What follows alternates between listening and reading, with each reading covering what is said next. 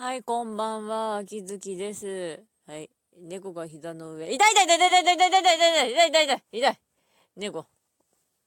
えー、猫が、の爪切らないといけないんだけど、猫どうやって爪切ればいいんだろうね、こいつ。猫が膝の上なんだけど、あのー、こう、体勢かじグワーってやった瞬間に、うわー、痛ーってなったんですけど。痛いわーってなった。まあ、最近の話をすると、あの、エアコンがぶっ壊れて、まあ、なんとか修理見てもらえればいいかなって感じなんだけど、とってもめんどくさくなってしまうんだけど、まあ、頑張ろうということで、あと、明日多分なんとかタイヤを積んでタイヤを見てもらわないといけないっていうのもあるんだよな。うん。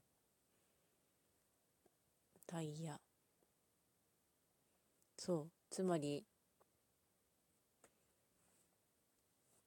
夏は夏タイヤ、冬は冬タイヤなので、うん。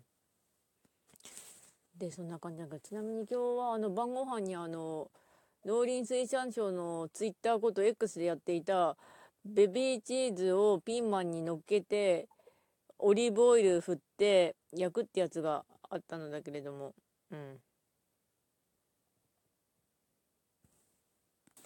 まあそんな感じなんですが、ベビーチーズ乗っけて焼いたピーマン美味しかったんですが、あの、めんどくさかったというか、レシピがうろ覚えだったので、あの、オリーブオイルかけずに普通にベビーチーズ乗っけて、ピーマン乗っけて、オーブントースターで焼きました。うん。ピー、チーズとピーマンの組み合わせはめちゃくちゃうまいって言ってましたね、友人が。美味しかったです。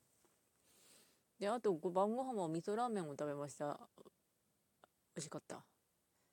美味しかったしか言ってないけど、ご飯が食べられることはいいことかなと思います。というわけで、まあ、それぐらいなんだけど、まあ、いろいろというか、うん、まあ、元気に どっかにあとはやりたいことをやっておこうかなってのもありながら、えー、というわけで、ご視聴の方ありがとうございました。それではまた。